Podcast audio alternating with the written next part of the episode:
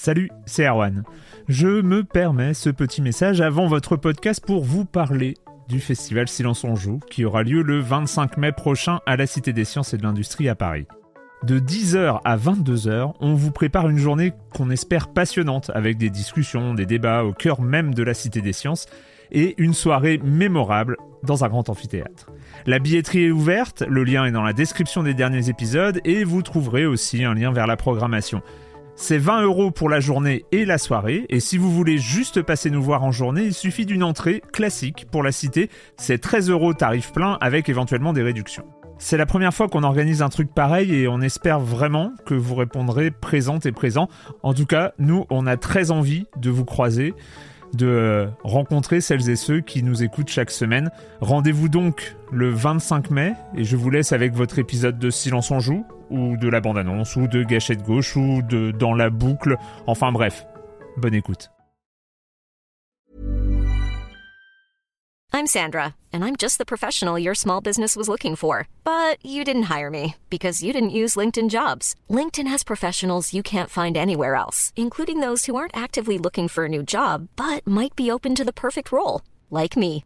In a given month, over 70% of LinkedIn users don't visit other leading job sites. So if you're not looking on LinkedIn, you'll miss out on great candidates like Sandra. Start hiring professionals like a professional. Post your free job on linkedin.com/people today.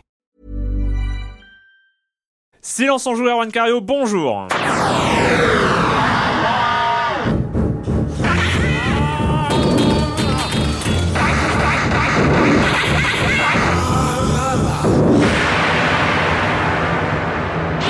Au programme cette semaine, une émission très point and click puisque nous allons parler, nous allons commencer avec les Chevaliers de Baphomet, euh, soit Broken Sword 5, puis, puis l'inévitable, puisqu'il est sorti cette semaine, euh, l'inévitable Broken Age, anciennement Double Fine Adventure, euh, financé euh, sur Kickstarter euh, en février 2012. Euh, C'est le premier gros gros financement d'un jeu vidéo sur Kickstarter.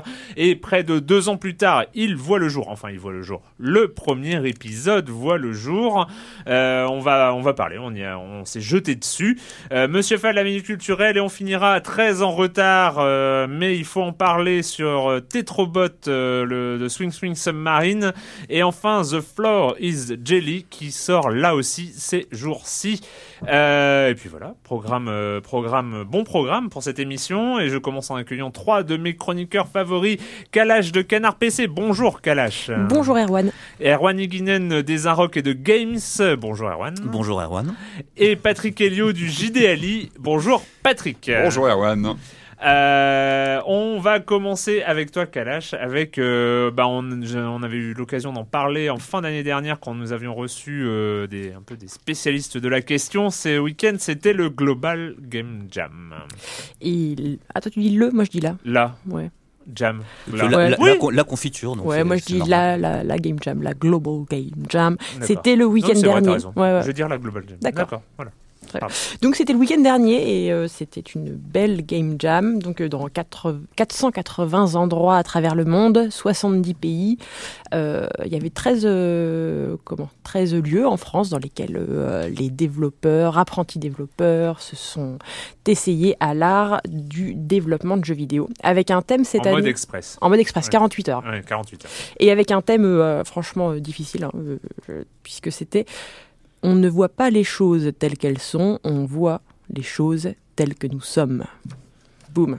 Vous avez 4 heures. Vous avez 48 heures. Voilà. Euh, et puis euh, toujours euh, des petites comment des petites contraintes supplémentaires si Mm. on veut s'amuser un peu plus. hein. on peut choisir de faire un jeu qui survivrait au Bechdel test par exemple. Pas mal.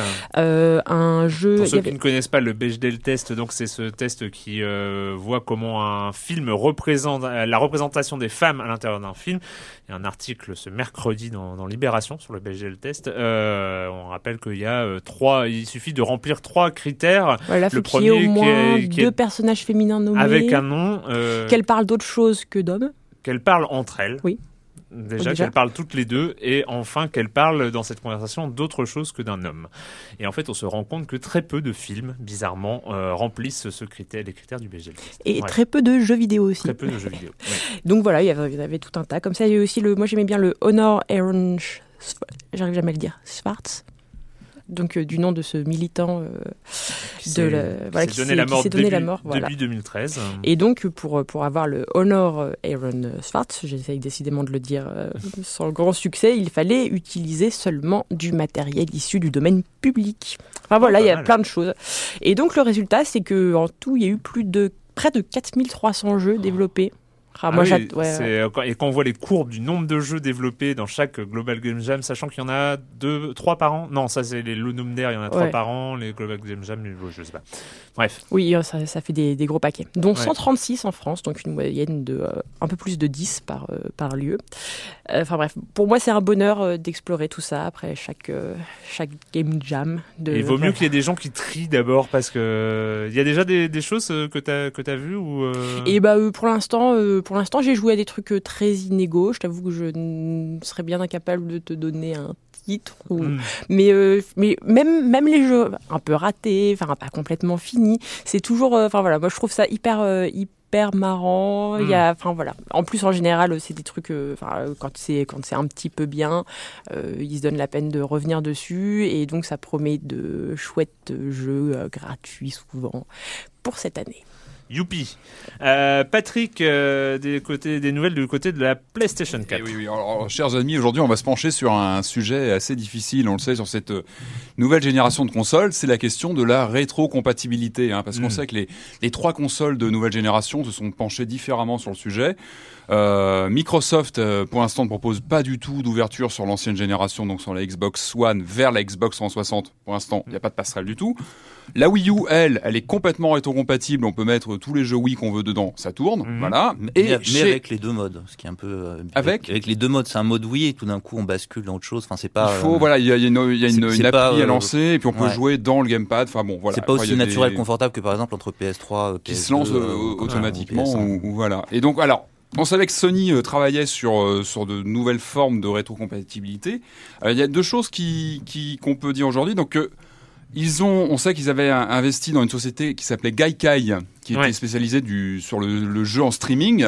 Et on sait aujourd'hui que ça prend forme. Ça a un nom même. Ça s'appelle le PlayStation Now. Donc ça, ça va être un, un système de jeu en streaming qui va permettre de d'accéder à un catalogue de jeux PS3 sur sa PS4 ou prochainement sur sa PS Vita. Donc voilà, ça veut dire qu'on va pouvoir jouer euh, à distance à, ces jeux-là.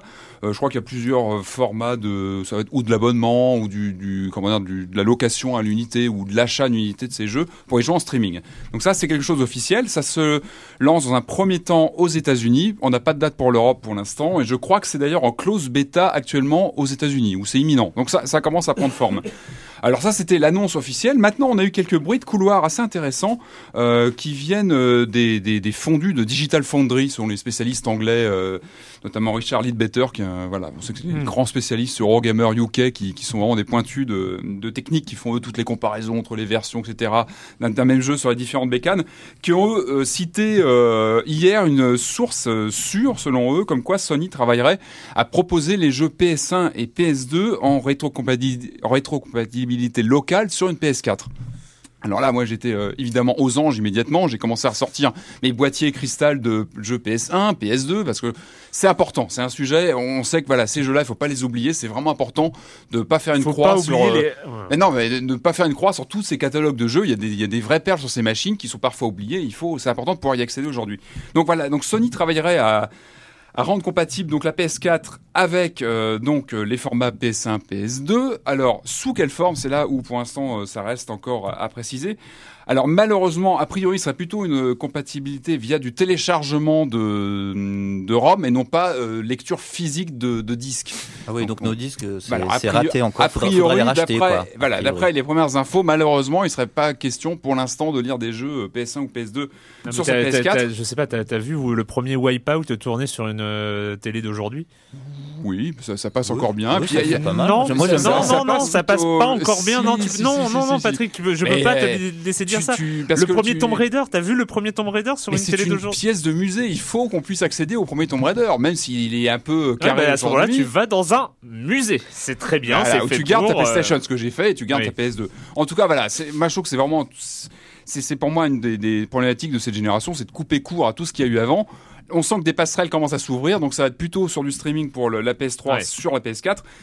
À voir comment va, va, va, va se, se, se, se présenter exactement ce, ce passage de jeu PS1, PS2 sur, euh, sur PS4. Et en tout cas, ça, ça serait une émulation euh, locale a priori. C'est-à-dire qu'on ne serait pas sur du streaming de jeux, mais plutôt sur de du téléchargement des jeux en question en local sur sa machine PS4. En tout cas, ça va être une, une, une, une piste à suivre de près et euh, voilà, c'est important de, de proposer l'accès à ces jeux-là. Et puis j'avais deux dates anniversaires, des, des choses qui me font toujours un choc. J'ai vu que c'était les 30 ans du Mac en ce moment. Oui. Donc voilà, hein, bon, ça on le sait que ça, ça date un petit peu. Et puis c'est aussi les 18 ans de Duke Nukem 3D. Et là, c'est c'est une bonne baffe parce que ça ne paraissait pas si loin que ça. Et euh, voilà, 18 ans déjà que Duke Nukem 3D était sorti sur PC. Euh, un choc à l'époque, hein, on s'en rappelle. euh, grand, grand jeu d'action euh, qui a pas pris une ride. hein. Moi, je le- j'y joue encore euh, sur Steam aujourd'hui. Je trouve qu'il est toujours aussi. euh, aussi euh, Ah ouais. speed et C'est jouable. marrant parce que moi je vois des rides partout sur ces jeux. bah, C'est- moi, j'en Je crois vois qu'il est pas. en promo d'ailleurs, il me semble avoir vu passer Ouais, il comme bah, quoi il y a pour l'anniversaire, il y a une promo sur Steam. à essayer parce que c'est vraiment un jeu qui a gardé tout son peps. Oui, non, c'est pas faux. Bien plus que le, le- le Forever, mais bon, c'est une autre question. Non, mais t'as vu, en plus, euh, j'ai pas dit de mal euh, du, du système de streaming de jeux vidéo. Tu Oui, tu Ah, je, je me suis retenu de, dire que c'était quand même de la merde absurde et tu t'es idiote. retenu, tu t'es retenu. Non, c'est. C'est bien. Non, je, je, je progresse hein, quand même. Mais on attend quand même de voir comment ça va fonctionner. hein, ça, moi, je... Ah, tu veux dire pour le- les jeux PS3 sur PS4 Bah si c'est en, si c'est en streaming, oui. Enfin, euh, Mhm. moi déjà je suis chez Free, donc déjà pour voir des vidéos sur YouTube, c'est pas la fête tous les jours, donc euh, on verra. du contenu interactif, oui, ça va être. En plus, en euh, plus, ce, qui ouais. est, ce, qui est, ce qui est fort là-dessus, là-dessus, c'est que l'installation euh, en Europe, c'est pas simplement installer un logiciel sur les PS4 européennes, c'est qu'il faut transformer un village en centre de serveurs euh, pour faire tourner tous les jeux pour la France. Euh, C'est En attendant, Il y a du boulot quand même, hein. On garde nos anciennes bécanes. En plus, là, j'ai vu qu'il y avait la. Je sais pas si on en Oui, avait parlé sûr, ici. euh, sur, par exemple, sur PS3, on a la date du DLC euh, de Left Behind pour le- The Last The of Last Us of qui est daté 14 février, donc qui va être une préquelle. Pour la euh, Saint-Valentin. euh, en plus, cette circonstance, hein, évidemment, une préquelle. euh, ah oui, il y a encore, The Last il y a, of il y a Us. encore plein de Donc choses voilà, à sa sortir. PS3, sur- on la garde encore euh, soigneusement. Et rien que pour cette extension, euh, on l'attend de pied ferme, 14 février. Et il y a un jeu qui s'appelle Persona 5 aussi qui va sortir sur PS3. Enfin, je dis ça. Oui, voilà, il y a encore Hein plein de choses à, arriver dessus. Le com des com de la semaine dernière, on commence avec Red qui dit pop pop pop pop pop. Petite précision nécessaire à la suite d'un sous-entendu de Patrick. Infernal Runner n'a pas Oui, été ah, conçu oui. par Eric Chahi, mais par Yves Corta, ce qui nous permet de saluer nos amis de la Réunion et Michel Cull. Sur Commodore 64 en 1985, Chahi a seulement réalisé plus tard la très bonne adaptation sur Amstrad CPC. Merci Red d'être intervenu. C'était pour voir si tu suivais, évidemment, mais euh, tout à fait juste. Et Cold Run 2 m'incline. est aussi sorti sur ZX Spectrum. Alors ça, ça m'étonne. J'ai pas Euh, si, vérifié. si, ouais, Ah il oui. était cross-platform entre guillemets à l'époque, euh, mais c'était la version Amstrad qui était bien au-dessus, évidemment, comme toujours. Et il dit Rechez-vous sur la bio de Eric Chahi chez Pix Love. C'est un Mhm. parcours hallucinant à part ça. Donc, euh, et, on a- et sur Twitter, on nous a signalé une émulation de Cold Run 2 sur. euh, Oui, alors je l'ai lancé, et ça marche super bien. Enfin, c'est- vraiment bien fichu, ouais, ouais, ouais. Ça va être un truc coldrun-2.com. ou un- Enfin, c'est très Ah, simple. je sais plus où je la remettrai très, euh, très sur. Twitter. J'avais j'avais dû la, la, la, la retweeter comme on dit. Et en tout cas, voilà, ouais, une très belle émulation. euh, ouais, ça fait plaisir de se remettre dans le rebond comme ça de citrouille. Enfin, C'était c'était bien ça. C'est tout un thème. ah, mais beau il était souvenir. fabuleux ce Mhm. jeu. Alors que le premier était puis, vraiment bien très, aussi. Très différent du premier. Mais une vraie rupture par rapport au premier où on jouait cette sorcière sur son balai et le deuxième, paf, on casse tout, on joue la, la citrouille. Enfin, Bah, pour notre émission rétro qui est euh, demandée dans les forums de Oui, discussion, alors, on pourra faire la critique de Cold Run 2 Je ne suis comme pas l'origine sur- de ce, de ce lobbying pro 80, hein, je tiens à souligner, mais je, je suis activement. Mais c'est- euh, c'est toi qui l'as initié. Ah mais moi j'ai pas du tout, moi je mais je par tes euh, interventions régulières dans cette émission, tu as, tu as généré modeste, un euh, mouvement Mais comme je trouve ça. que en l'idée est bonne, donc Ouais. on va on va creuser ça, ouais, complètement, Tu vas creuser ça. tout seul évidemment. ah non, il faut qu'on soit, on soit tous euh, dans, dans oui, le coup aussi. oui, on- oui, si non, bien sûr. Je réviserai mes années 80. Non, non, on, on va se relancer là-dedans, on va réciter plein de jeux dont on a des super souvenirs et qu'on va trouver affreux. Enfin, ça va être. Mais non, rien de Cold Run 2 a bien vieilli. Comme quoi, tu vois, il y a quand même. Ouais, des mais ça jeux dépend. qui- Tu sais, par exemple, le jeu de foot numéro 10 sur MO5, c'est- c'est c'est pas comme dans mes Ah souvenirs. ouais, hein, ouais, lui il vaut mieux le laisser dans sa boîte. En même, temps, je, tu- en même tu- temps, je reviendrai bien sur Kick-Off, moi. Mais ouais, j'allais dire Kick-Off, Match Day aussi, Match Day sur Amstrad qui a plutôt bien vieilli aussi. Ah, moi fait des- kick-off, j'ai pas trop fait match day. Match Day c'est encore avant. Et ouais, Speedball mais, euh, 2. Voilà, je suis prêt à Ah, faire. on un- arrive sur ouais. Amiga là, on est euh, voilà. Mais, Ah oui, on est euh, après. Oui, mais Sur bon, moi, Atari je... ST, on hein, parlait c'est- d'In- Infernal C'était quand même bien l'Atari ST, il n'y avait pas que l'Amiga non plus. Faut, Ah ouais, enfin bon, l'Amiga était tellement au-dessus. Mais mais Ça euh, dépendait des jeux, il y avait des versions quand même, enfin surtout au début, au début de la vie des, de machines. Est-ce que tu veux qu'on on arrive au point Shadow of the Beast tout de suite ou pas tout de suite? C'est un jeu qui était beau mais pas très intéressant à jouer. Certes, mais hein, bon, il envoyait tellement le ST au tapis que bon, mais bon, on va pas. Et la musique, et la musique, La parlons-en. musique, tout. Enfin, Voilà. Le- je continue le Ah mais tout de suite les esprits s'échauffent. Ouais, tout de suite. On, sent qu'on Tout de suite, il y, a des, il y a des thématiques comme ça. Utopix, grand fan des cités d'or. Oui, on a parlé des cités d'or. Oui, Ouais. oui, oui, la semaine dernière. Grand fan des cités d'or étant gamin, euh, j'avais fabriqué le condor et les médailles en carton. hein. oui, il Ah le ouais. précise. J'ai moi aussi re-regardé la série avec grand plaisir il y a 3-4 ans avec mes dulcinés qui ne se connaissaient pas du tout. Elle a beaucoup aimé aussi. J'avais commencé à en faire un jeu vidéo, mais il y avait beaucoup trop de boulot pour le faire seul, surtout avec un PC pourri en cul basique. Bref, euh, j'ai regardé les premiers épisodes de la nouvelle série, j'avais été agréablement surpris, je m'attendant à être déçu, donc d'après ce que dit Patrick du jeu, ça me tente pas mal. Quant Mhm. à Dr Mario, j'ai passé des dizaines, des centaines d'heures aussi, surtout en duo, je trouve que c'est bien plus fun que Tetris d'envoyer des virus à son, à son adversaire, de les préparer assez minutieusement pour qu'ils fassent un max de dégâts. Euh, moi, je Ouais, préfère euh, préparer mes Tetris pour Alors, les envoyer dans le, dans le tableau de Ça l'adversaire. dépend en fait. sur le genre. Moi, j'ai joué à Dr Mario. J'avais une, une rage dedans énorme, mais il y avait un côté cathartique de jouer à Mario d'ailleurs. C'était assez intéressant. Ça mais faisait c'est- moins, t'avais moins mal aux dents. Ah, ah, presque, ouais. ouais, ouais. Donc ça Ah. peut, ça peut servir dans certains cas euh, extrêmes comme ça. Voilà, c'est un tips. euh. On commence avec euh, le retour des Chevaliers de Baphomet avec Broken Sword 5.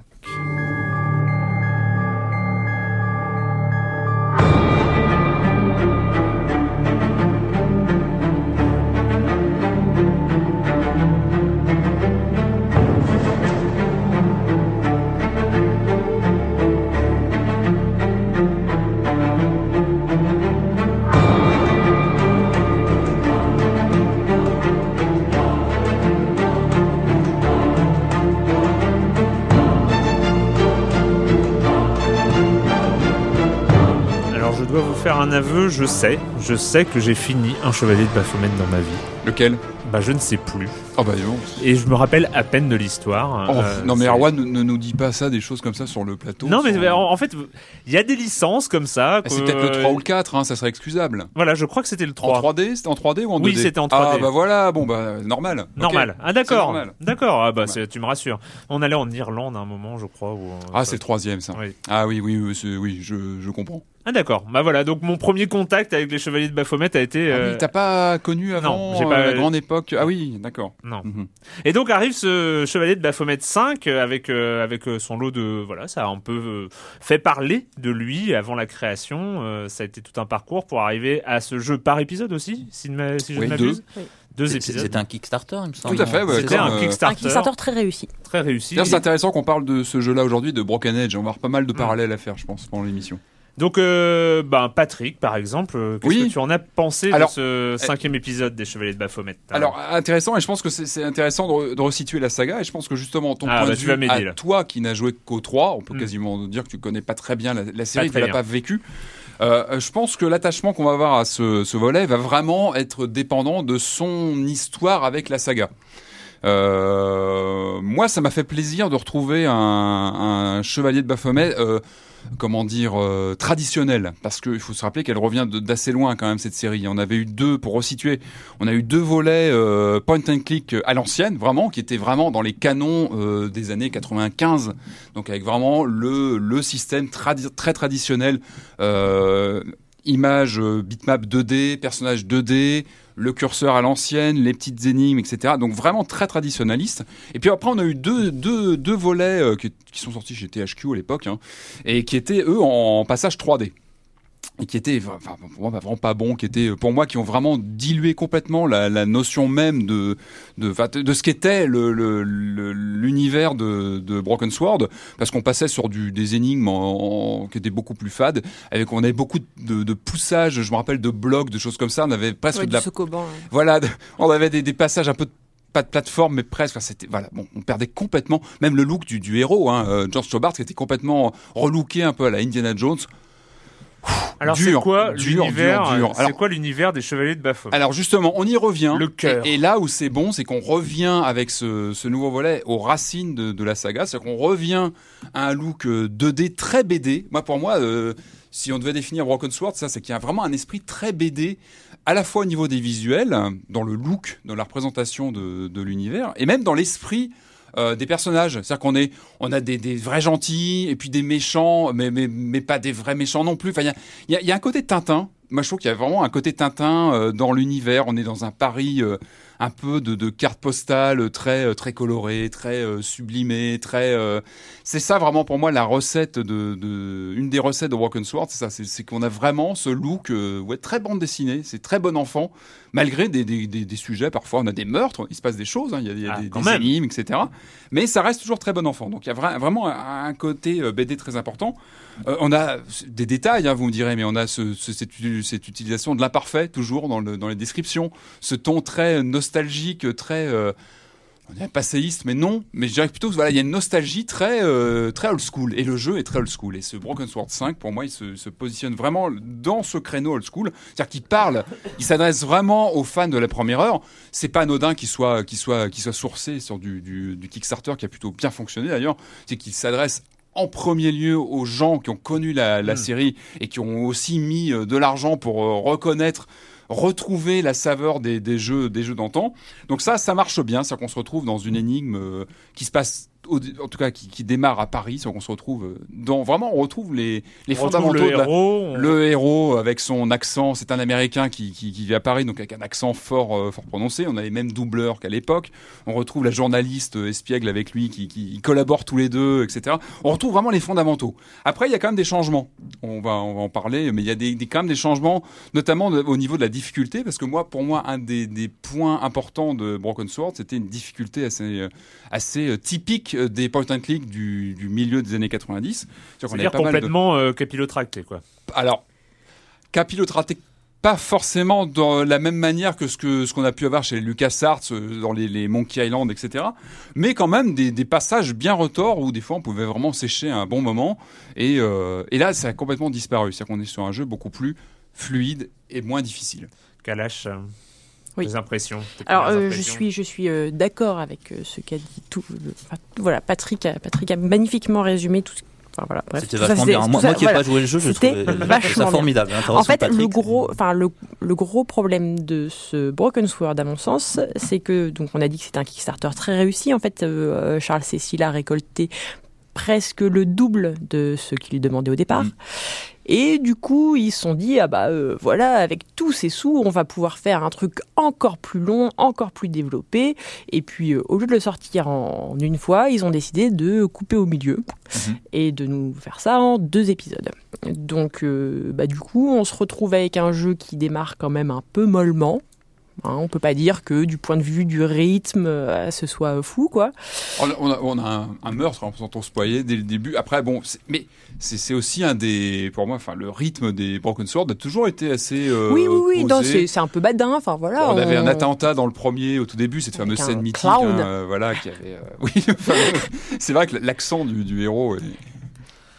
Et donc, C'est euh, mémorable. Ouais. Et donc, euh, bah, du coup, euh, ce qui est assez décevant, euh, c'est que bah, on, voilà, on joue, c'est facile, on joue, c'est facile.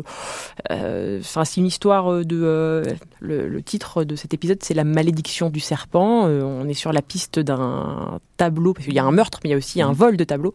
Donc, on est sur la piste de ce tableau mystérieux euh, qui a l'air d'avoir des liens avec. euh, euh, alors, pour le coup, c'est pas les Templiers, là, c'est les évangiles gnostiques. Enfin, bref. C'est évidemment, ça aussi une composante essentielle de la saga, Ouais. c'est qu'on est toujours, on flirte avec le mysticisme, avec Ouais, les sociétés le complot, secrètes, voilà. euh, voilà. Ça, on C'est le côté Da Vinci Code en fait. Voilà. C'est Un un peu, D'ailleurs, ouais. Charles Cécile avait travaillé sur le jeu Da Vinci Code. Exactement, il a été Qui, qui consultant. était, qui était un petit peu euh, pourri, ah, m'a-t-on qui était, oui, qui était pas terrible, oui, c'est clair.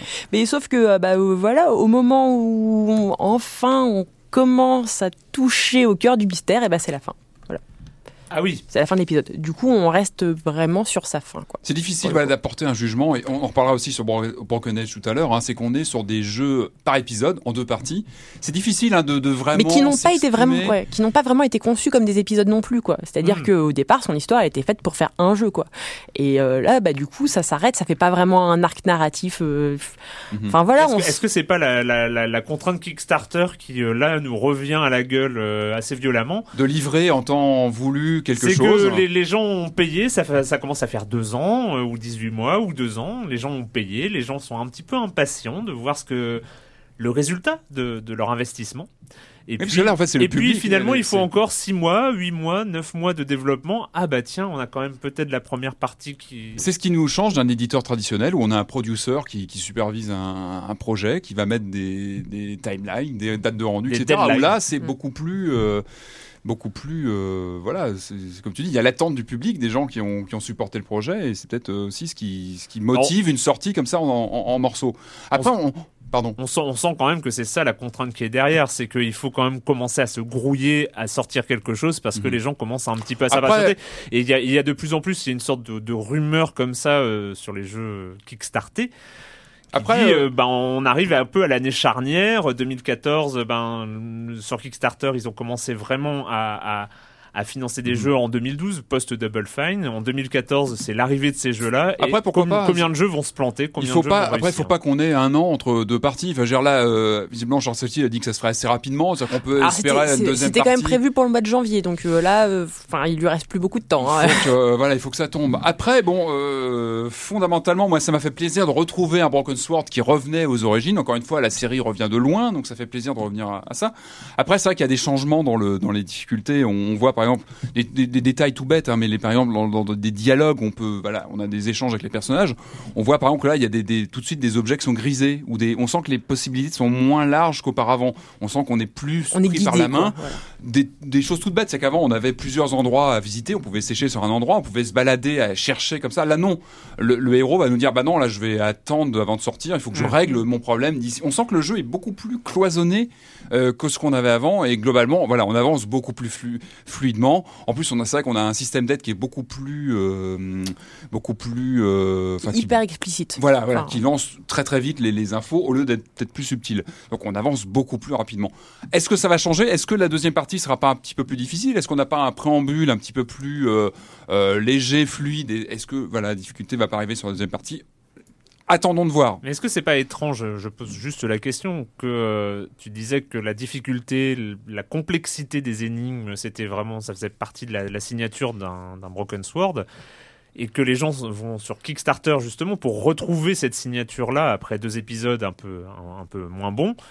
C'est pas étrange de justement avoir sacrifié cette difficulté sur un Broken Sword. Ça va être une de nos discussions sur Broken Age, mais Oui, bah, finalement qui est ça pas rejoint. qui est pas du tout sur la même euh, sur la même logique. En fait, Broken, Broken Sword, il y a un truc qui est euh, mythique pour les gens qui y ont joué, c'est euh, l'énigme du, alors je sais plus, c'est un pommier, je crois, et un bouc. Enfin, bref, et donc les ou une chèvre. Enfin bref, voilà. L'énigme de la- du pommier et de la chèvre. Il fallait faire quoi?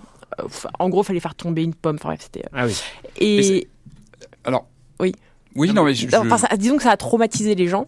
Enfin, pour de vrai, hein, Mhm. les, gens- les, enfin, euh, parce qu'il y a des gens qui ont passé euh, des heures, mais quand je dis des heures, c'est vraiment des heures.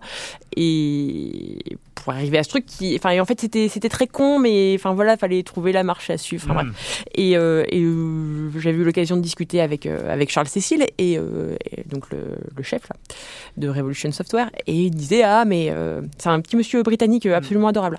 et, euh, et donc il m'expliquait que, bah voilà, il, il avait le sentiment qu'il y avait, il y avait des gens qui en avaient souffert, et que donc il voulait pas, voilà, il voulait pas les traumatiser à nouveau. Mais, mais je crois qu'ils sont allés trop loin dans la, Mm. dans la simplification. Quoi. Mhm. Et donc on a perdu aussi une des choses qui faisait le cœur de, du chevalier de des chevaliers de Baphomet. Après, il y a le un- cœur, après, ouais. c'est en, gros, et on en reparlera sur Broken Age aussi, c'est aussi le même le procédé narratif du point and click qui est remis en question quand on facilite l'expérience. On en a parlé un peu avant l'émission, euh, le, le fait de sécher pendant des heures devant une situation, devant un personnage, euh, à retourner euh, sur plusieurs endroits pour essayer de comprendre ce qui peut nous manquer. Ça fait aussi partie du sel du point and click et du jeu comme ça à énigme où on peut ressasser pendant des heures, on peut y penser euh, lorsqu'on ne joue plus, on peut repenser comme ça à une énigme, essayer de comprendre ce qu'on a dans l'inventaire, quels, objets on va combiner pour.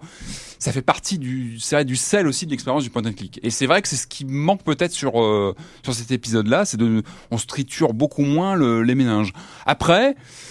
Moi, ça m'a fait plaisir encore une fois de retrouver cet univers que moi j'aime Ouais. bien, qui est vraiment voilà que je trouve charmant. Je trouve qu'il y a vraiment un charme qui se dégage de, de ces de ces personnages, de ces des- de ces énigmes. Je trouve qu'il y a, il y a vraiment un côté euh, mystérieux. Moi, j'aime beaucoup les, les, les ambiances, les décors, les dessins, les animations. Je trouve que le, le mélange 2D euh, des décors et, et 3D dans la modélisation des personnages, ça marche plutôt bien. Je trouve que c'est vraiment bien. moi, c'est étrange, j'avoue, hein, vous l'avez peut-être compris, mais je n'y ai pas joué. euh, été, euh, été un peu absorbé par le jeu qui va suivre.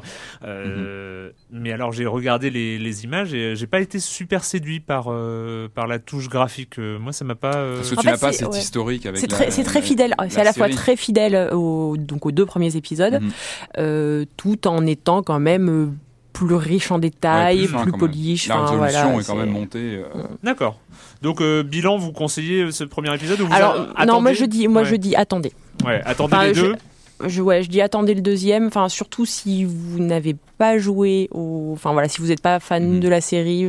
Je Pour l'instant, il y les, a les pas fans de- se sont déjà jetés dessus. Je pense Ouais. que voilà, les gens Après, il y en a qui peut-être étaient, qui, il y en a euh, peut-être qui attendent et je leur dis qu'ils ont raison.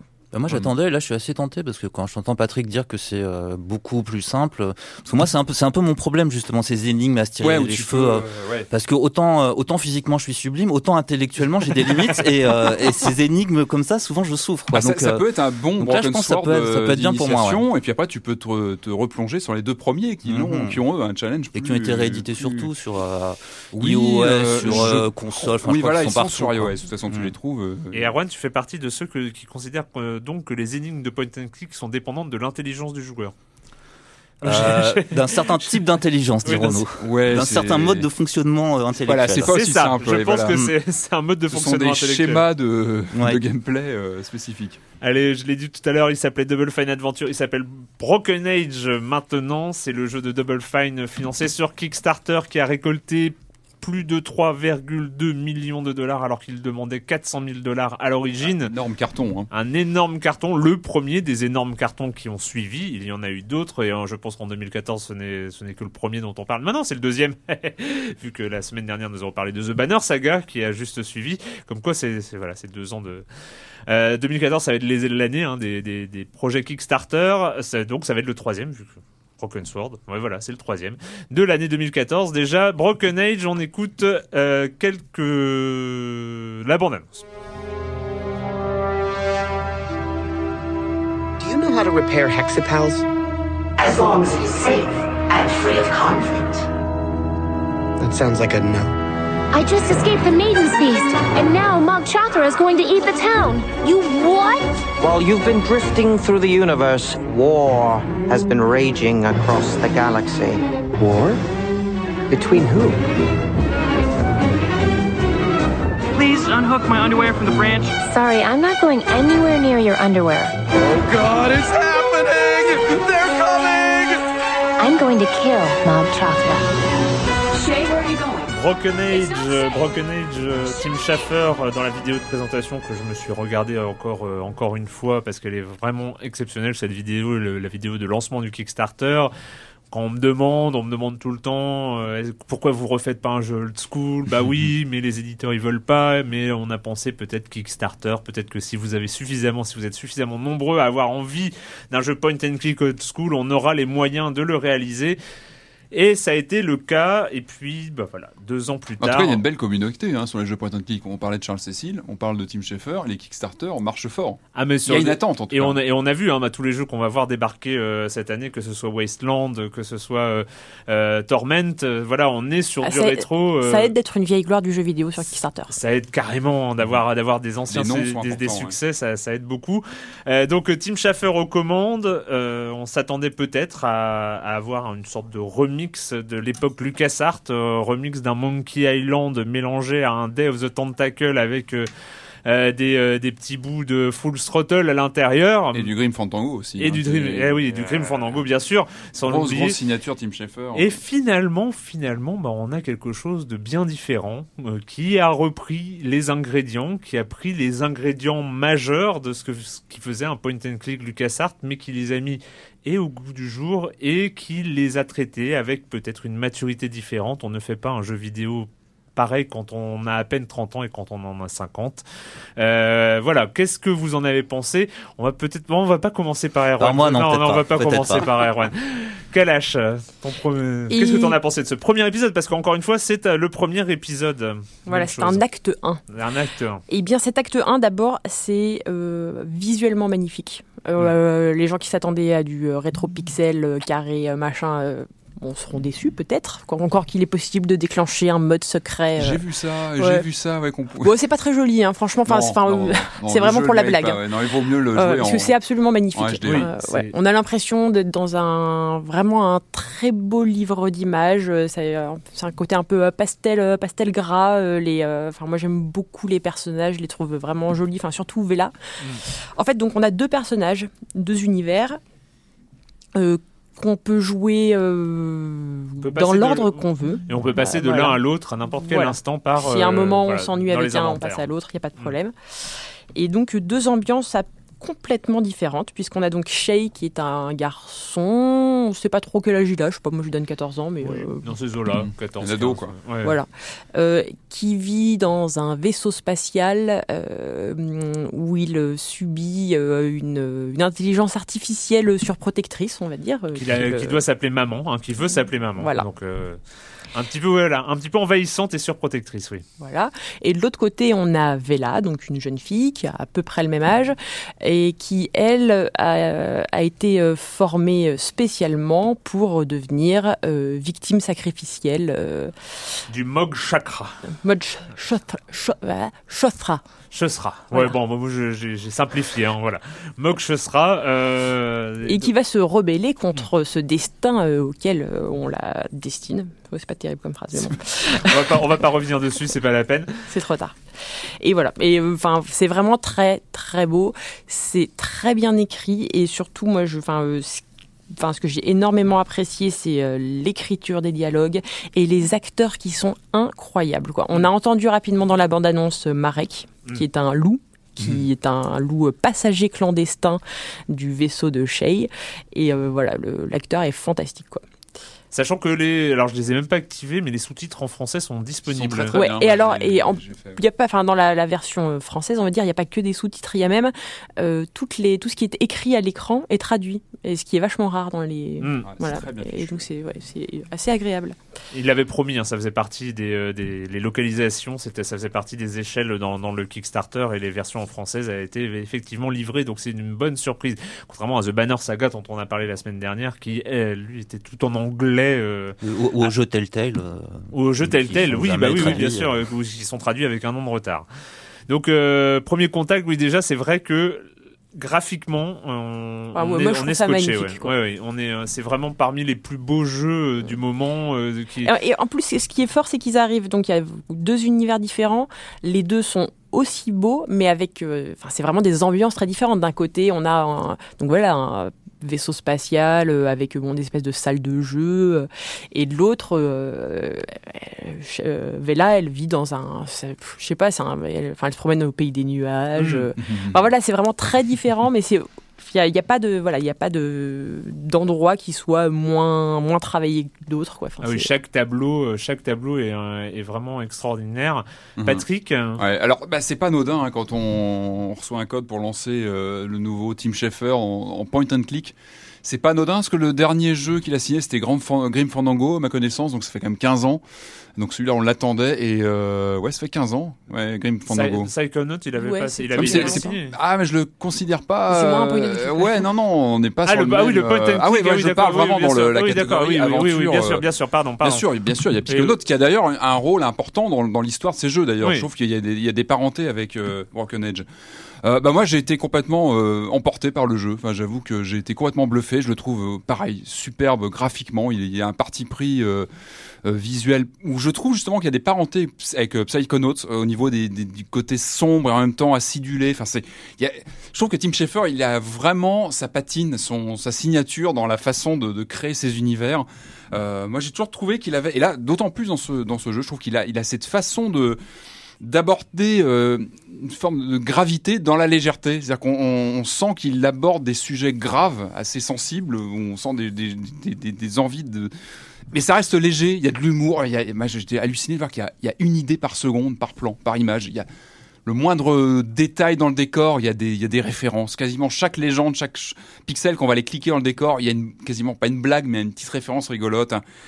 On retrouve vraiment cet esprit LucasArts qui pour moi fait vraiment vraiment l'ADN et la force de ces jeux-là de l'époque, c'est que ça foisonne d'idées. Chaque seconde, chaque, seconde il y a une idée.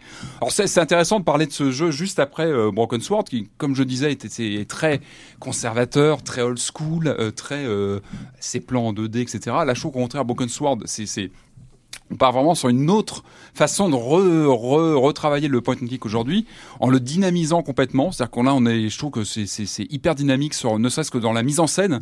C'est-à-dire qu'on a des plans de coupe, on a des, des gros plans sur les personnages. Enfin, la, la mise en scène en elle-même euh, casse un peu les, les, les images d'épinal qu'on a du point and click euh, à l'ancienne, euh, où on était sur un plan fixe pendant des, des, des plombes. Là, je trouve que ça bouge énormément. L'interface est pas. hyper élégante aussi. Elle est super bien travaillée. On sent qu'elle est maîtrisée. C'est-à-dire qu'elle est, c'est pas de l'esbrouf. C'est-à-dire que c'est très simple. On a vraiment euh, cette petite, cette petite. Euh, Alors, on sent aussi qu'elle est travaillée, elle est travaillée pour les tablettes. Euh, c'est- Très tactile. C'est-à-dire qu'on prend, on pose, on drop euh, ces objets. En Moi, fait, j'ai on a- joué- donc j'ai joué sur PC et j'avais vraiment l'impression d'avoir la tablette que je contrôlais avec C'est la très souris. simple en fait. On a, on a son curseur qu'on balade sur l'écran à l'ancienne, et puis Mm. on a ce, ce cartouche inventaire qui apparaît lorsqu'on à l'écran lorsqu'on descend son, son curseur. C'est- On n'a qu'un qu'un clic, c'est-à-dire qu'on n'a pas le, le côté regard, pas regard. C'est c'est vraiment très simple. On, on prend les objets, on les drop sur le pour actionner. Donc c'est c'est maîtrisé, c'est fluide, ça marche bien. Euh, donc voilà, moi j'ai bien aimé le côté, évidemment, une des trouvailles, c'est cette euh, dichotomie de la narration entre les deux personnages. Je trouve que c'est- vraiment bien trouvé. Moi, ça m'a rappelé les grandes heures hein, des, des, des, des LucasArts, hein, les Devs Tentacle, où aussi on avait, ou même Zach McCracken à l'époque aussi, on avait comme ça deux équipes pour voir la, la, la, la narration euh, fracturée entre deux personnages, plusieurs personnages. Alors, je trouve que c'est c'est génial parce que ça ouvre à des choses. On verra peut-être ça dans, dans la suite de l'aventure, mais ça ouvre des. Ce qu'on avait sur Devs Tentacle, faut se rappeler, on avait des personnages qui pouvaient interagir à distance avec euh, ceux du futur. Bon, ça, ouvre des tas de portes.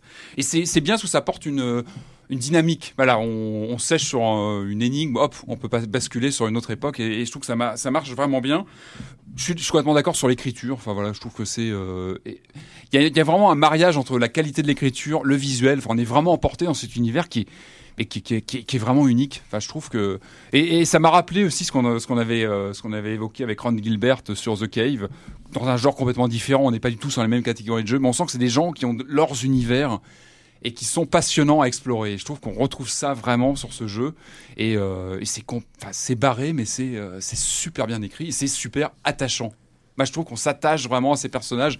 Il y a une empathie qui se met vraiment en place avec ces deux héros et enfin. Ouais, on- mais moi du coup, moi du coup, je suis un peu terrifiée pour la suite parce que euh, là, on y a passé 4 heures. Ouais. En gros, il y a Mhm. ces deux heures chacun. Et euh, je me dis donc ça va pas être plus long, alors que ça passe déjà très vite. Euh, Donc je, je me dis que je vais être super frustrée et euh, je suis déjà un peu frustrée parce que tout, enfin bon, les personnages principaux sont effectivement très attachants. Les personnages secondaires aussi sont hyper intéressants. Enfin Ouais. et donc avec, on a dit doublés par des acteurs euh, fantastiques. On a parlé, on a parlé de, de Marek le loup euh, qui, Oui, qui est un charisme, exceptionnel. un personnage d'une Ouais. charisme. Oui, il me rappelle, il me rappelle beaucoup euh, Littlefinger dans Game of Thrones. Il y Il, a un côté comme ça. euh, Ouais. Très élégant, il sait exactement ce qu'il veut, ce qu'il fait. Enfin, Ouais, bref, il il est, euh, apparaît Et comme on ça. sent, et on sent bien que derrière, il y a Il y a- quand même il y a- quelque y a chose, chose. de bizarre. Et c'est vrai ouais. que, de, par exemple, dans les habitants des, des nuages, hein, côté Vela, on... et c'est vrai qu'on les croise pas longtemps. Bah, voilà, il y, Et a, il y en a qu'on euh, aimerait ouais, beaucoup. c'est Jack Black qui double Ouais. donc un- une espèce de euh, gourou de secte de la légèreté et, euh, et- mais il a cinq répliques quoi. Mm. Enfin, il parle peut-être euh, mis bout à bout. S'il parle cinq minutes, c'est le bout du monde. Et on aime, on aimerait creuser beaucoup plus quoi. On aimerait les Mm. voir plus. On aimerait, bref. Peut-être qu'ils vont faire des spin-offs avec chaque personnage. Ah, ce serait bien. Ce Ça, serait bien. ça rejoint ce qu'on disait sur Broken Sword. hein, Aujourd'hui, en tout cas sur ces deux titres-là, hein, je veux pas faire une généralité, mais on sent que la- la- le focus est plus sur la narration que sur les challenges. Ah, Il n'y a pas Alors, de challenge. Enfin, Voilà, que sur les. Alors, on se rappelle les LucasArts de la grande époque ou les Broken C'est Sword de pas de vrai, il faut trouver le couteau et c'est pas évident de trouver le couteau d'abord. Sois pas vexante comme ça, Kalash. Hein Pardon. ça va pas. euh, En tout cas, l'expérience est fluide. On n'a pas de, on sèche pas pendant 5 heures sur une énigme comme on a pu le faire à une, euh, à une époque. Alors, au milieu de ce concert de louanges, euh, nous avons quelqu'un qui, lui, est un peu passé à côté de, de Bah, oui, là, là, je comprends pas, je reconnais pas le jeu auquel j'ai joué hier. Je crois que je m'étais Peut-être que pas. tu t'es euh, trompé. je crois que je m'étais pas autant ennuyé depuis, bon, euh, euh, depuis depuis le jour où j'ai essayé de regarder le film Avengers. En fait, c'était pour moi c'était ce niveau Oh là, d'ennui. tu mets la barre. Et, euh, euh, tu mets la barre. euh, Et oui, non, en Comment fait, moi je. tu dis du mal du film Avengers Oui, je me suis dit tant qu'à faire en passant comme ça. Euh, mais par contre, je suis assez d'accord avec ce que ce que disait Patrick sur le fait que c'est pas tellement le, euh, le challenge qui est euh, qui est mis en avant. Euh, même si j'ai toujours pas trouvé le couteau, qu'est-ce que mais j'en Si, avais moi, j'ai fini par le trouver, Il, il est où alors le couteau Non, bah, euh, je vais pas, On je va vais pas pas dire la solution. ça off. euh, D'accord, on fera Je ça. on t'expliquerai fera ça après l'émission. D'accord. Non, mais effectivement, moi, je trouve ça totalement, euh, totalement ennuyeux, pas intéressant. Oh là là. Euh, et puis, c'est ces choses qu'on a à faire. On fait des allers-retours sans arrêt dans la base spatiale. On, on a cette espèce de machin de pince pour attraper des, des objets comme dans les fêtes foraines. Ah, c'est les mini-jeux, tu parles. ouais. Ouais, Il y a des mini-jeux qu'on Alors fait, moi- fait cinq fois pour aller cinq fois, non, peut-être trois fois seulement récupérer Ah non, de la non, glace ouais. à la petite cuillère parce qu'il y a des personnages Ah, mais débiles non, mais qui non, qui justement. font bah, bah, comme ça pour, Mais non, pour les libérer. bah, j'ai trouvé ça. horrible, Il faut pas spoiler parce que le début est, je trouve, important. Au contraire, moi, j'ai trouvé que c'était un tour de force, la façon dont on est pris dans un. Enfin, faut pas en dire trop, mais le début du jeu, j'ai trouvé que c'était vraiment bien fichu du côté du petit garçon. hein, je parle, enfin de l'ado, et j'ai trouvé qu'il y avait. Ah oui, un- parce que du côté de chez, justement, ce début, ce début du jeu, et, c'est- et je l'ai trouvé remarquablement euh, bien écrit. En fait, on est censé comprendre et ressentir l'ennui profond Bah, que ça, ça, ça a ressent, bien marché euh, là que sur ressent ce, ce Mais il y a un côté, personnage. euh, ouais, ce personnage du coup, c'était c'était censé t'inciter à chercher à, tu vois, à troller oui. cette. euh, à, tu vois, à- Il y a un côté Sisyphe au début Voilà. qui, est, qui est assez intéressant qu'on Mhm. essaie de casser. Enfin, ça, c'est aux joueurs de le découvrir. Mais, euh, non, pas. Non, mais Non, déjà, j'ai pas été, euh, voilà. j'ai pas été convaincu déjà par, par l'intrigue, etc. Machin, mais euh, je trouve que, enfin, moi, c'est vraiment le côté ludique, le côté euh, aller-retour, euh, pseudo-énigme. Et puis, j'ai l'impression qu'il y a, enfin, j'ai souvent senti ce problème-là avec les jeux Double Fine. C'est-à-dire que J'aime beaucoup Psychonauts, mais en, en jeu de plateforme, ça avait ses limites. Euh, Brutal Legend, il y avait aussi un côté bancal. Mhm. Euh, The Cave, je trouve que qu'entre l'aventure et la partie plateforme exploration, ça marche moyen aussi. À la limite, les seuls jeux Double Fine que je trouve vraiment euh, aboutis, totalement aboutis ludiquement, c'est leurs petits jeux qui ont été faits sur des idées de gameplay, c'est-à-dire Stacking et euh, Mm. Costume Quest. Et j'ai là, je ressens un peu ce, cet écart entre le, effectivement la tradition euh, point and click et la volonté quand même, même s'il a fait appel, euh, voilà, au- à la nostalgie des gens sur Kickstarter, quand même d'adapter les choses avec euh, avec des énigmes plus simples, avec un côté un peu neuneux dans le dans le récit, dans les personnages, les personnages, le côté gnangnan. Moi-même, moi-même, je suis très gnangnan, mais euh, mais Ouais, là, je pense qu'il est- allait trop loin pour moi. Je pense trouvais pas la noirceur de Psychonaut. Enfin, je moi, pense je... qu'il est trompeur le côté gnangnan. Hein. Ouais. Je Oui, pense. Moi, je pense qu'il y a une noirceur, euh, Alors, comme toujours chez Schaeffer, au fond. une noirceur. Je encore une fois, on n'a pas fini le jeu. C'est une important noirceur, de dire qu'on a qu'une partie. hein. Oui, on a, on a qu'une partie. Alors la noirceur, je ne sais pas. Euh, La noirceur, je, je ne sais pas. Il y a, il y a une gravité. Il y a une gravité. Il y a une clair. gravité parce que euh, c'est là où moi je pense qu'il y, a il y a une maturité du côté de Mhm. Schaffer euh, par rapport à son époque LucasArts euh, et je ne dis pas de mal de l'époque LucasArts hein, bien Ah. sûr Malheureux. mais euh, mais là il y a en termes de poésie et en termes de de thématiques c'est qu'on aborde des thématiques un peu à la manière euh, d'un d'un film ou d'un dessin animé où, où on voit comme dans Spider-Man où c'est le passage de, À la, adulte, à la euh, puberté avec, euh, avec ce genre de choses. Ah si, il y a- une thématique qui m'a qui m'a touché quand même, c'est le- la grande question quelle céréale choisir au petit déjeuner? Oui, est- Ça, c'est un truc oui. personnellement, ça me parle beaucoup. Donc là, effectivement, il y a un on peut qui en passer, dans. on peut en passer pas mal en revue avec des jeux de mots à chaque fois, évidemment. Des Alors, références. énorme. Évi- Évidemment, on est dans le, dans le terrain de la quête initiatique, on est sur le terrain du passage de, de la fin de l'enfance et, de- et, ce, et ce genre de détails. Et du coup, il se permet comme ça des univers très oniriques complètement originaux. On ne les a jamais vus. Enfin, ce vaisseau spatial jouet. Enfin, ce- en fait, c'est un vaisseau Mhm. spatial ultra protecteur où il faut absolument que le héros ne court jamais aucun risque, qu'il ne meure, qu'il ne se blesse pas et, et qui devient, qui aseptise complètement la vie de, de, de Shay. Et, euh, et Vela, euh, qui est dans un univers, lui aussi, finalement, complètement onirique. C'est, l'univers de contes de fées absolu. Avec, Mais, euh, oui, euh, avec là-dedans, au milieu de ça, l'horreur absolue qui est, euh, qui est ce, ce Mog, Mog, euh, comment Mog Shothra. Jean Mog Shoshra. Et, et, et je trouve que cette originalité tient complètement la route et en quelques phrases, en quelques images, en quelques scènes, il nous met dedans. Ouais, on, est, ouais. on est à l'intérieur de ces univers qu'on n'a jamais vus vraiment. Enfin, on on n'a jamais lu quelque chose qui se rapporte de près ou de loin à, à ce, à ce type, à ce type de monde, même si les, les, les vierges sacrifiées, ce genre de choses, on, on connaît. Mais Est-ce qu'il y a toujours ce- ces références Excuse-moi, il y a toujours ces références à la pop culture quelque part dans les remarques, dans les. Il y a toujours des petits détails qui font qu'on accroche et qu'on se dit ah bah tiens ça oui. c'est- Bah, moi, je trouve quand même qu'il y a On des moments jamais où ça, perdu. ma- où ça manque un petit peu de consistance. Tu vois, je trouve ça.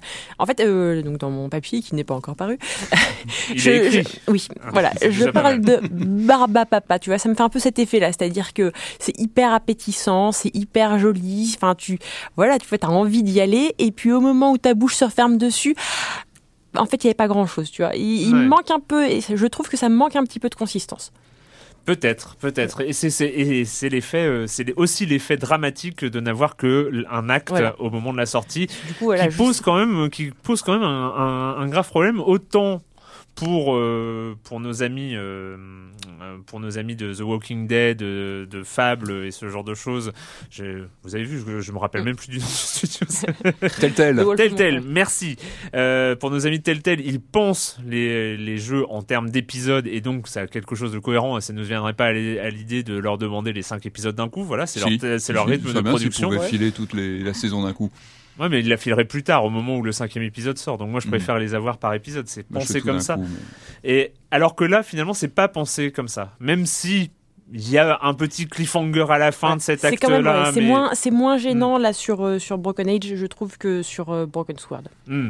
Parce que là, je, pense- ouais, je pense ça- qu'elle a été ouais. pensée tout de suite, en, en- très vite, en deux parties peut-être. Mm. Plus que Broken Sword. Mais bon. voilà, donc euh, Broken Age, une vingtaine d'euros, je crois. Pour les deux euh, parties, hein. on Ouais. prend un, un season pass en fait, on aura euh, le, le téléchargement automatique de la suite. C'est pas, tu- tu pas vas quand- donné, hein, c'est pas donné. Tu vas quand même essayer d'arriver au bout. Euh, euh. oui, mais faudra que quelqu'un me dise où est le couteau parce que là, j'en peux plus de toute façon. Ah, je te dirai ça après l'émission, promis, promis. Euh, et parce donc, que euh, parce qu'il y a ce truc de passer d'un personnage à l'autre et là euh, le problème c'est que je, je, je, je suis perdu je, je gère avec l'un des personnages avec l'autre je suis je trouve pas le couteau il m'aurait fallu 3 4 5 personnages comme ça pour que je Ah, bah, continue à jouer ça, mais ça, c'est c'est- compliqué. bon. Non, mais ça, ça, ça fait plaisir. Si ça je te dis où est le couteau, tu le finis. Bah si tu me dis où est le couteau je vais chercher le couteau et je regarde ce qui se passe après ouais. D'accord, d'accord, on fait comme ça. Euh, c'est l'heure de retrouver Monsieur Fall pour sa rentrée 2014 en Silence on joue. Monsieur Fall de TrickTrack.net et sa chronique jeux de société. Aujourd'hui, on parle d'un concept. Bonjour Monsieur Fall. Bonjour mon cher Erwan. Cette semaine, je vais vous parler d'un jeu. Quoique quand je dis un jeu, c'est pas tout à fait un jeu, c'est une espèce de genre de concept. D'ailleurs, ils l'ont appelé comme ça, ils l'ont appelé concept. C'est un jeu signé Alain Rivollet et Gaëtan Bojano. C'est édité par Repo Productions. C'est pour 4 à 12 joueurs à partir de 10 ans pour des parties d'une quarantaine de minutes. Mais quand je dis 40 minutes, vous allez voir que c'est un jeu très étonnant. La durée, on ne fait pas attention. Il n'y a pas de début, il n'y a pas de fin de jeu. Enfin si, il y a un système de comptage de points, mais tout le monde s'en fout. Vous allez voir que le principe est plaisant et que c'est pas une compétition vraiment. Alors, c'est un jeu euh, party game, 12 joueurs, on peut jouer à plein, on joue en équipe, des équipes informelles, on, les, on change de partenaire tous les tours parce que c'est beaucoup plus rigolo, c'est beaucoup plus convivial, c'est beaucoup plus amusant.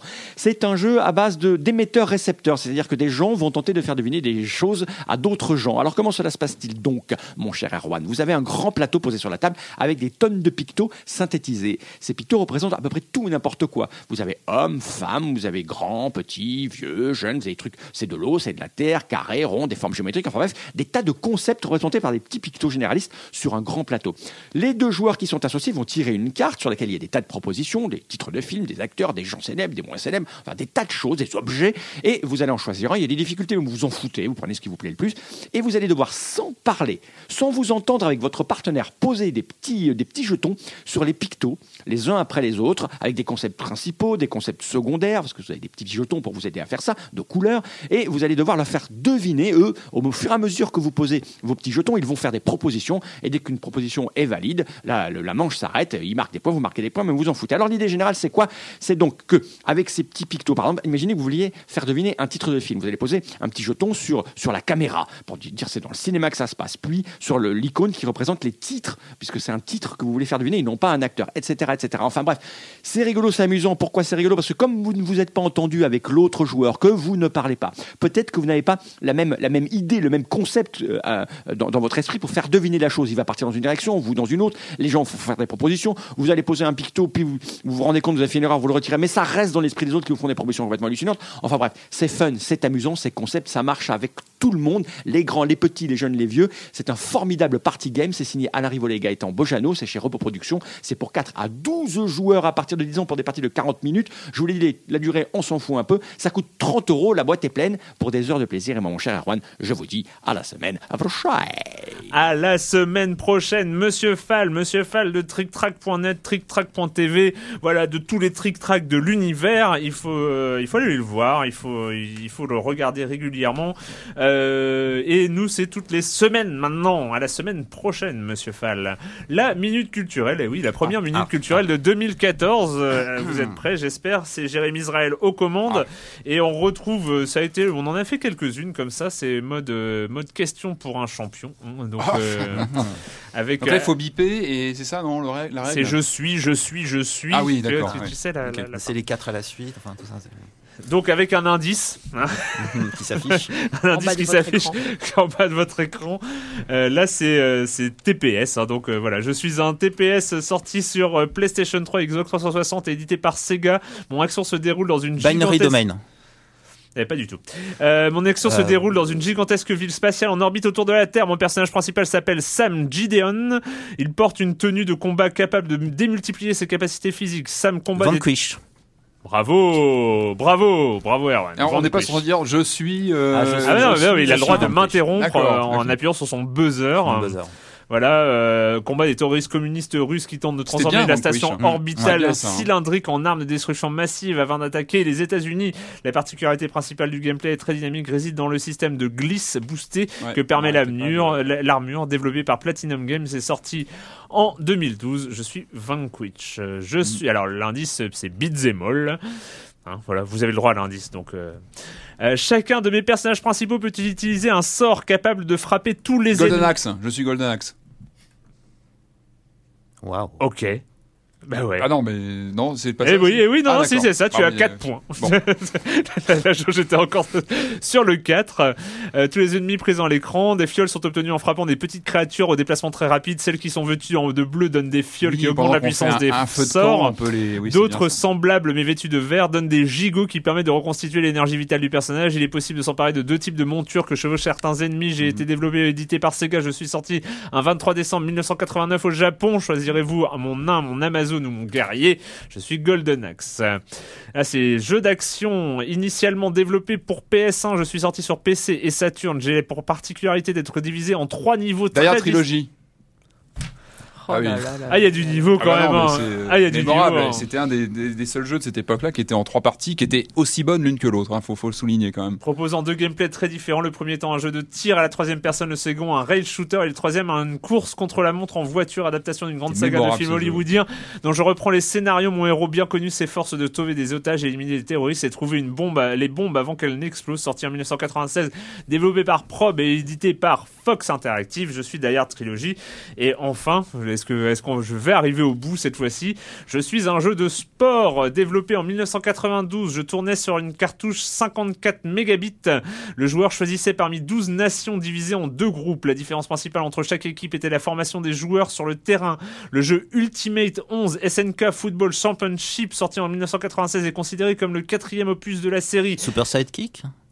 Ah oui, bien. Bien joué, bien joué. On n'est pas arrivé, hein. Ouais, super sidequick. En euh, arcade, enfin euh, Neo Geo arcade. Considéré Ouais. par Ouais. euh, beaucoup comme la plus grande série de foot sur Neo Geo et arcade. Je Avec suis le son qui super sature sidekick. sur les bords, c'était Mm, énorme. mm. C'est vrai que c'était énorme. Belle performance, hein. J'admire, j'admire. Bon, en même temps, j'étais encore à l'école primaire, donc euh, je me dis que.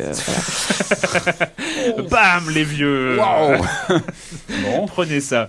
Allez, on va, on va du côté de Swing Swing Submarine. On en aurait, on aurait dû en parler plus tôt parce que ça fait déjà quelques temps qu'il est sorti. Et euh, d'après euh, ses créateurs, il a besoin d'un peu de publicité parce qu'il ne s'est pas vendu à la hauteur des, des ambitions. Et surtout, il la mérite. Et surtout, il mérite un peu plus de publicité. C'est Tetrobot, Tetrobot Co. On écoute à quoi ça ressemble.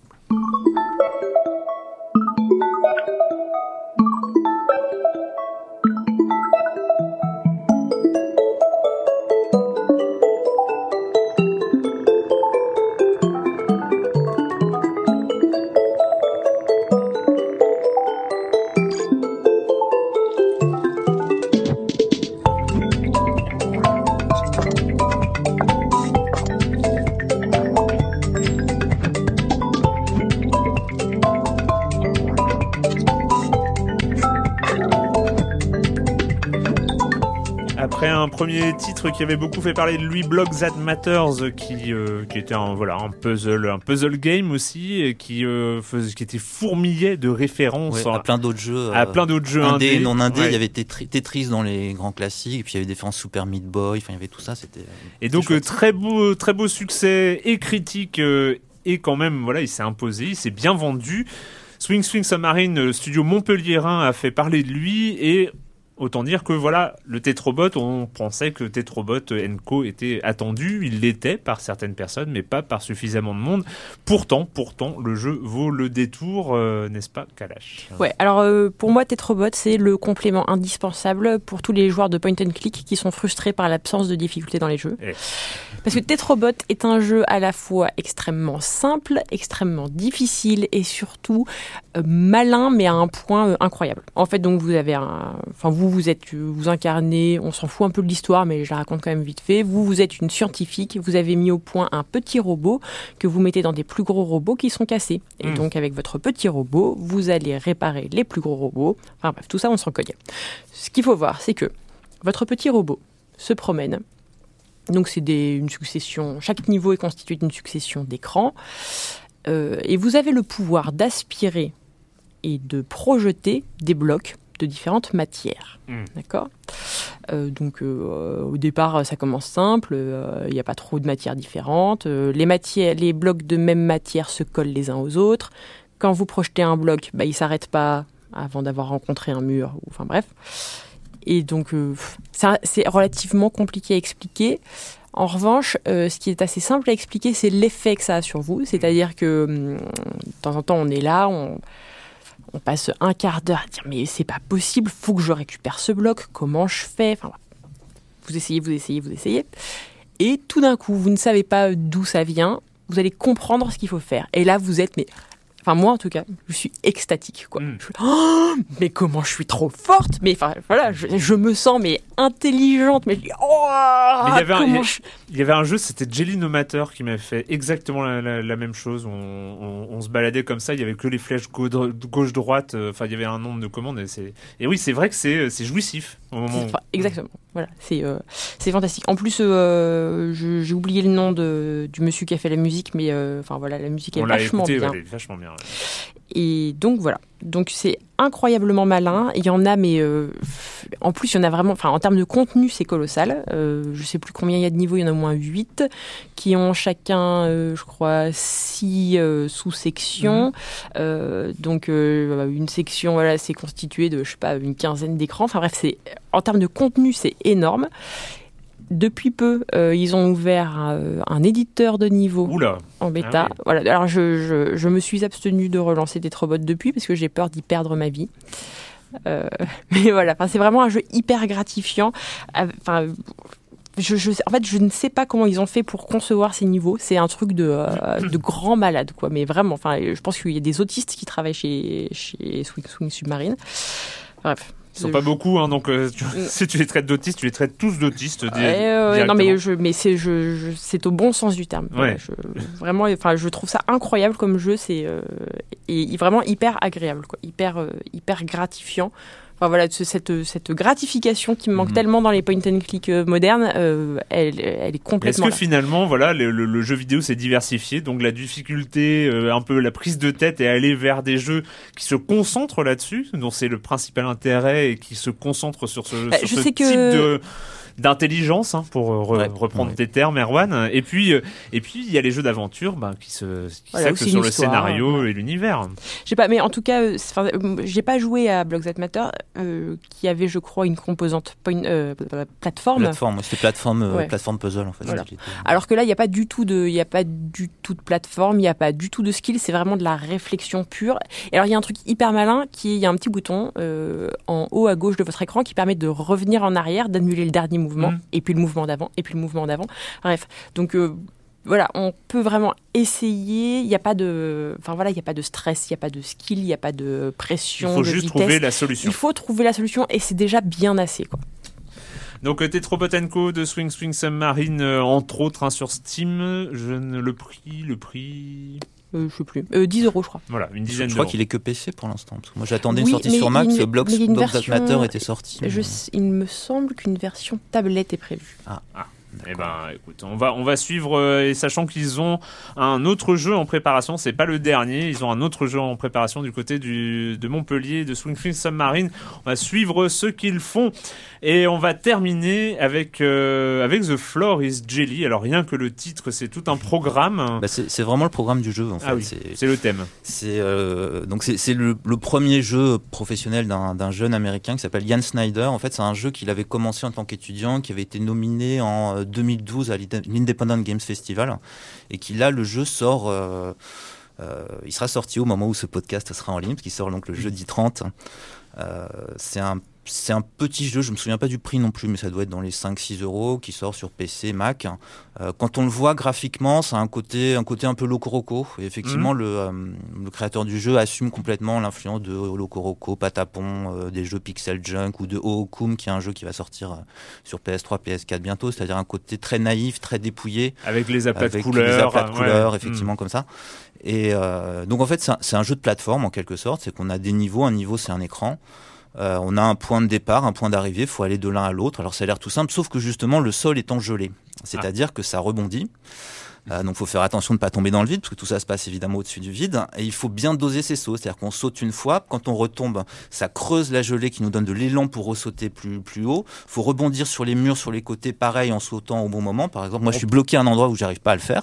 Donc, c'est des genres de choses qu'on a pu avoir déjà dans des jeux de plateforme avec des, des niveaux. Cold Run c'était, 2. euh, Ah non, bah non, enfin, on rebondissait. Non, t'as des, des Mario. Il y a t'as des Mario, il y a des, gelées. des surfaces comme ça. Donc là, le des principe, le principe c'est tout le, peux, tout le jeu est comme ça, quoi. D'accord, euh, ah oui, j'en suis, j'en suis pas très très loin parce que non seulement je suis un peu idiot, mais je suis un peu maladroit aussi. Donc il y a un endroit où j'arrive pas de finir, finir dans les dans les piquants et voilà. Mais je, je vais m'y remettre dès tout à l'heure.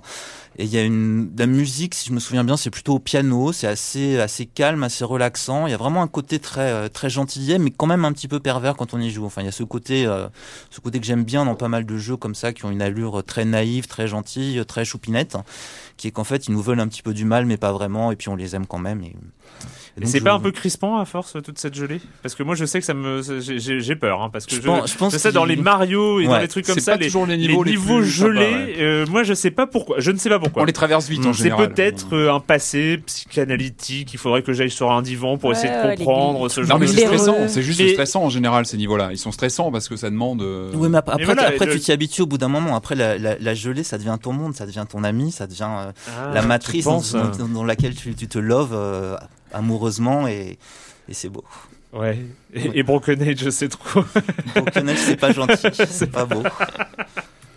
Et The pas- Florid Jolie, c'est très bien. d'accord The Floor is Jelly sur euh, PC, PC Mac Mac, je crois pas qu'il y ait de version Linux, mais PC Mac, ça sort sur. Je crois pas que. Je suis pas sûr pour Steam, en tout cas sur le sur le site du développeur et sur le Humble Store. Peut-être. Steam aussi, ça c'est à vérifier, mais euh, en tout cas Humble Store, c'est sûr. Ah, mais oui, c'est vrai, le Humble Store, ah oui, il faudrait que j'y aille plus souvent Humble Store. Ça marche bien le Humble Store ou... Vous y allez Non, tu sais pas. Je, je- regarde a, j'ai jamais rien acheté, mais. euh, D'accord. Euh, et ben c'est fini cette semaine pour euh, le jeu vidéo et la question rituelle à laquelle vous n'allez pas échapper. Et quand vous ne jouez pas, vous faites quoi, Kalash? Bah, euh, vous allez dire que euh, je suis vraiment euh, une obsédée de la nourriture, mais euh, en fait, je me suis acheté un blender. Vous savez, les mixeurs comme dans les films américains, là où ça fait une carafe dessus. Et depuis, ma vie a changé. Je vis une révolution, c'est-à-dire que maintenant, le matin, je me fais des smoothies. Et du coup, je suis super contente de me lever le matin. Euh, C'est peut-être- ça la solution. mais c'est vrai, non, tu, tu vois, avant le matin, je me levais, je... non. enfin, tu vois, c'est quand même plus confortable d'être au lit et tout, il fait chaud. Et donc là, je me dis, oh, je vais pouvoir me faire un smoothie. Et là, ma vie devient belle. Voilà. Ah, mais moi, je... Donc la recette du smoothie, euh, tu Ouais. prends euh, des fruits, euh, banane, kiwi, euh, tu prends des fruits rouges surgelés, hop. Euh, tu mets des flocons d'avoine pour que tu vas euh, avoir euh, de, de, de l'énergie euh, longue durée. euh, Consistance. Quoi. voilà, euh, index, index glycémique faible. Euh, tu rajoutes un peu de lait, enfin bref, hop, tu mixes. Aussi des graines, tu vois, des, des amandes, des machins comme ça et tout. Et du café beaucoup aussi. Non? Alors le café, tu le mets dans un récipient séparé. D'accord. voilà. Et après, et après, voilà, tu es content de te lever le matin. Ah oui. Je, ne pense pas que ça marchera sur moi, mais on sait jamais. J'essaierai peut-être un, jour. Erwan. Euh, moi, j'écoute un groupe qui s'appelle Warpaint, un groupe américain que j'ai vu en concert euh, la semaine dernière. Enfin, ça, fera presque deux semaines quand on sera, euh, quand le, podcast sera en ligne. C'est un groupe américain, un groupe de filles. Donc, il y a quatre filles, il y a deux chanteuses, une batteuse et une bassiste qui est extraordinaire. Comment définir ça? C'est un peu new wave, un peu, euh, un peu folk en même temps. C'est un peu bizarre. C'est-à-dire que par moment, on pense aux Cocteau Twins, à d'autres à Cat Power. Parfois, c'est plus rythmé. euh, et, euh, et c'est formidable. Il y a un côté très mignon dans les voix parfois. Le concert était très touchant. C'était au Trabendo. Il y a un moment, elles ont raté une chanson. Donc, il y en a une qui, a- qui était toute gênée, qui a dit Oh, j'ai raté. Donc, elles ont recommencé. Moi, j'aime beaucoup ce côté très, euh, très nature. Et puis, vraiment, il y a un truc dans les ambiances. Euh, Puis, il y a une, une chanson en particulier qui s'appelle Love is to Die que j'écoute euh, en boucle en ce moment. Et Donc il s'appelle, le- Warpaint. Warpaint. Et l'album s'appelle Warpaint aussi. Donc, c'est peinture de guerre. C'est facile à trouver. C'est facile à trouver. Patrick, euh, Alors, en ce moment, dans mon sac, j'ai une de mes, de mes références. euh, C'est ce magazine anglais Retro Gamer hein, qui, qui fait vraiment euh, autorité dans, dans ce domaine de- du rétro gaming. Alors, c'est un super canard hein, qui a quand même maintenant plus de 10 ans, je crois. Enfin, c'est vraiment, un- vraiment un- une en même temps, il peut référence. pas beaucoup en avoir. Il peut pas être beaucoup plus vieux. hein. Euh, Parce que- Pourquoi? Bah je sais pas. C'était quoi Ah, le rétro gaming rétro. en 1995 euh, Est-ce qu'il existait déjà Oui, parce qu'on pouvait déjà collectionner des choses. Et Je pense qu'il y avait ouais. des gens qui regrettaient Pong en 1995. C'est une bonne question. Je pense Ouais. ouais. qu'il y avait déjà des, un souci de, de regarder un petit peu ce qui s'était passé. En tout cas, voilà, la, la- la dernière édition que j'ai, je suis un petit peu en retard, c'est un spécial euh, 3DO. Alors regardez cette couve, ils font toujours des très belles couves. C'est-à-dire qu'ils ont repris une couve où la 3DO. Pour nos en auditeurs, gros, c'est une très belle couve. avec euh, reprenant un peu le packaging de la 3DO, singeant un petit peu les, les logos qu'on avait sur ce fameux, euh, cette fameuse boîte de la première 3DO, avec euh, super papier, euh, une interview de Trip Hawkins, qui était le, fondateur de 3DO, qui nous donne plein de petites euh, anecdotes sur sur la bécane, son échec évidemment, et tout ce qui s'est passé autour, et puis un, sujet sur Impossible Mission aussi, qui était ce grand jeu de, de plateforme des années 80. Enfin voilà, c'est vraiment un canard référence et que je vous conseille, si vous allez en Angleterre, vous pouvez vous tomber sur un sur un sur un comment dire, sur un numéro, allez-y, c'est vraiment du très lourd. Et je crois qu'il y a une version numérique maintenant. Ça, ça Ouais, vérifié, ouais, ouais, je crois qu'on doit pouvoir l'acheter même. exactement euh, sur même tablette, euh, hein. exactement, ouais, ouais, tout à fait. Alors moi j'ai découvert, euh, c'est pas c'est pas tout récent, c'était notamment dans les vacances de Noël, mais je suis retombé dessus euh, par inadvertance ou pas par inadvertance euh, il y a quelques jours, euh, la série animée des lapins crétins. Je sais pas si vous si vous êtes déjà si vous avez Ouais. déjà été confronté Mm. à ce à ce Moi, j'avais vu les tout premiers épisodes, mais j'ai pas regardé Et, depuis. et en fait, Pareil, bon, ouais. en fait, c'est grosso modo, c'était mes petits neveux qui, euh, qui, qui étaient devant, donc j'ai jeté un œil vu que c'était les lapins crétins, et j'ai trouvé ça particulièrement con, particulièrement euh, euh, débile et particulièrement génial en fait. Est-ce que tu as vu l'épisode dans le supermarché, dans le mall? Ah, bah, il y en a plein, enfin, je sais pas. Ah j'ai oui. trouvé Ouais. vraiment. Et- non, mais on était ensemble, je crois. Ouais, ouais, la- la. Et pour le, pour le coup, c'est vraiment euh, marrant. Enfin, c'est- marrant parce que c'est une, Mhm. série euh, animée pour les enfants, mais où il y a ce niveau de double lecture, où il y a où, où il y a, il y a référence. ce, ces délires un peu référencés euh, régulièrement, et, et je me mes, mes petits neveux se marrent et, euh, et je me marre aussi. et L'œuf aussi, il y a l'épisode de l'œuf dans la dans la basse il y a plein d'épisodes, Enfin, vraiment, enfin, il y a des. Ouais, bah, le Et, ouais, pour le, le et pour le coup, euh, j'étais vraiment surpris. J'étais surpris parce que je m'attendais pas à une telle, euh, à une telle qualité pour ce, pour euh, une série de scénettes basée sur Mhm. une licence hein, comme ça qui, qui commençait à se répéter. Et là, il y a- il y a- ils ont trouvé des, des vrais scénaristes, des, des gens assez doués, et je, je trouve ça très drôle. Je me marre bien en tout cas. Enfin, je vais peut-être Mhm. pas tous les regarder et acheter les DVD, mais en tout cas, je suis tombé euh, dessus par hasard. Mhm. Voilà. Et ben, c'est tout pour cette semaine, et nous, on se retrouve très bientôt pour euh, parler de jeux vidéo ici même et à la technique. C'était Marc Quattro. Ciao.